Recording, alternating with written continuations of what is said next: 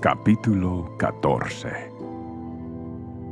Joab se dio cuenta de cuanto el rey deseaba ver a Absalón, así que mandó llamar a una mujer de Tecoa que tenía fama de ser muy sabia. Le dijo, finge que estás de duelo, ponte ropa de luto y no uses lociones. Actúa como una mujer que ha estado de duelo por mucho tiempo.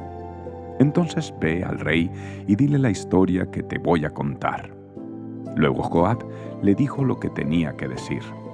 Cuando la mujer de Tecoa se acercó al rey, se inclinó rostro en tierra con profundo respeto y exclamó, Oh rey, ayúdeme. ¿Qué problema tienes? preguntó el rey. Ay de mí que soy viuda, contestó ella. Mi esposo está muerto y mis dos hijos se pelearon en el campo y, como no había nadie que los separara, uno de ellos resultó muerto. Ahora el resto de la familia me exige, entréganos a tu hijo y lo ejecutaremos por haber matado a su hermano. No merece heredar la propiedad familiar. Quieren extinguir la única brasa que me queda y el nombre y la familia de mi esposo desaparecerán de la faz de la tierra. Yo me encargo de este asunto, le dijo el rey. Ve a tu casa, yo me aseguraré de que nadie lo toque. Oh, gracias, mi señor el rey, le respondió la mujer de Tecoa. Si lo critican por ayudarme, que la culpa caiga sobre mí y sobre la casa de mi padre, y que el rey y su trono sean inocentes. Si alguien se opone, le dijo el rey, tráemelo, te aseguro que nunca más volverá a hacerte daño. Luego ella dijo, por favor, Júreme por el Señor su Dios que no dejará que nadie tome venganza contra mi hijo. No quiero más derramamiento de sangre. Tan cierto como que el Señor vive, le respondió, no se tocará ni un solo cabello de la cabeza de tu hijo. Por favor, permítame preguntar una cosa más a mi Señor el Rey, dijo ella. Adelante, habla, respondió él. Ella contestó, ¿por qué no hace por el pueblo de Dios lo mismo que prometió hacer por mí? Se ha declarado culpable a sí mismo al tomar esta decisión porque ha rehusado traer a casa a su propio hijo desterrado. Todos moriremos algún día. Nuestra vida es como agua derramada en el suelo, la cual no se puede volver a juntar. Pero Dios no arrasa con nuestra vida, sino que idea la manera de traernos de regreso cuando hemos estado separados de Él. He venido a rogarle a mi Señor el Rey porque la gente me ha amenazado.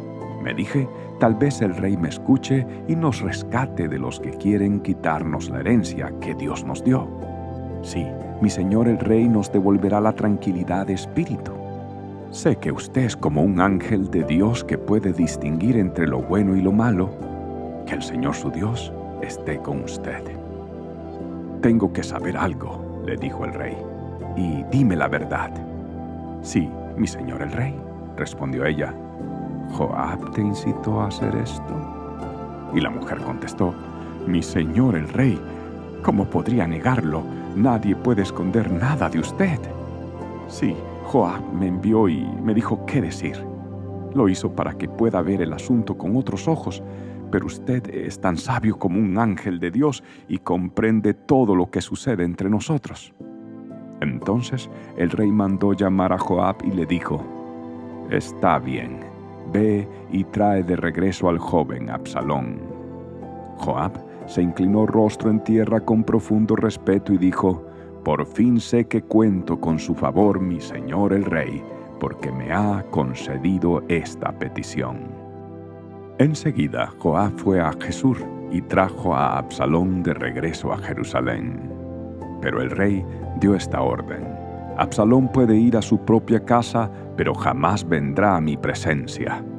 De manera que Absalón no vio al rey. Absalón era elogiado como el hombre más apuesto de todo Israel. De pies a cabeza era perfecto. Se cortaba el cabello una vez al año y lo hacía solo porque era muy pesado. El peso de su cabello era de más de dos kilos. Tenía tres hijos y una hija. Su hija se llamaba Tamar y era muy hermosa. Absalón vivió dos años en Jerusalén, pero nunca pudo ver al rey.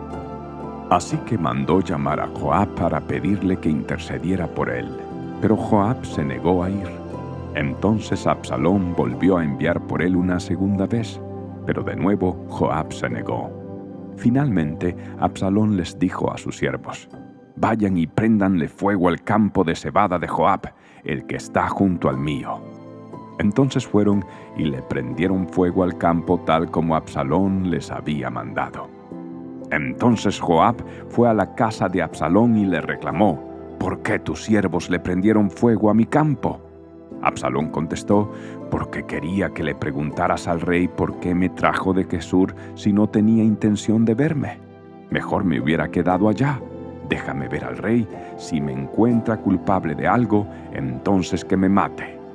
De manera que Joab le dijo al rey lo que Absalón había dicho, por fin el rey mandó llamar a Absalón, quien fue y se inclinó ante el rey, y el rey lo besó.